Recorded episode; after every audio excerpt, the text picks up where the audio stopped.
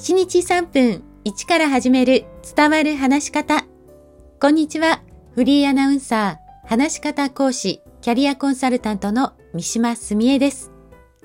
さあ、新年度も始まり、人前で話すことが増えている人もいるかもしれませんね。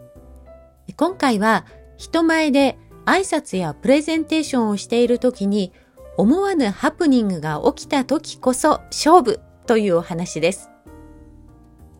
人前で話している時にちょっとした音が聞こえる。まあ、例えば聞いている人の咳払い、スマートフォンの着信音、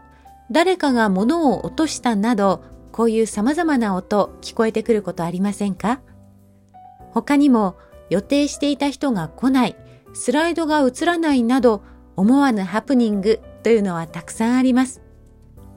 こういう時というのは私たちはどうしても気持ちが焦ってしまったり、無理にアドリブを入れて失敗したり、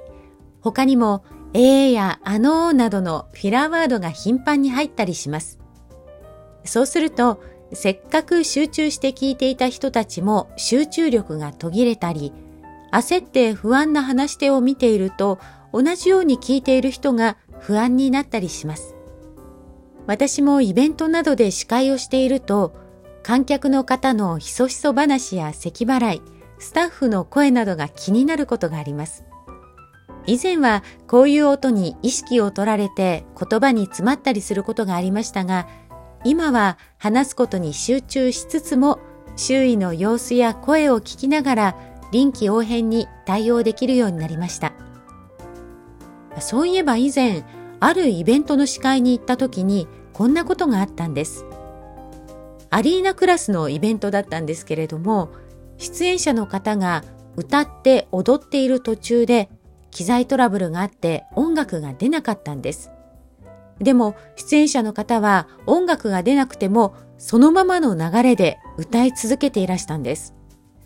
まあ、見ていたお客さんはそんなトラブルがあるなんて気づかずにショーを最後まで楽しまれました。私はその姿を見てああ、すごいなって思うと同時に、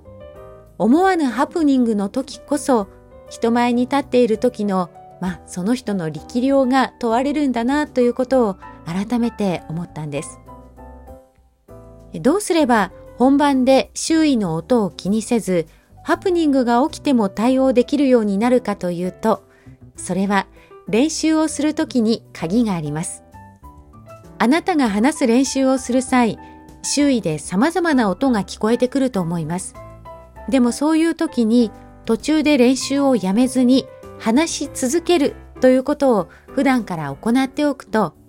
本番で他のことに気を取られずに話し続けられるようになります。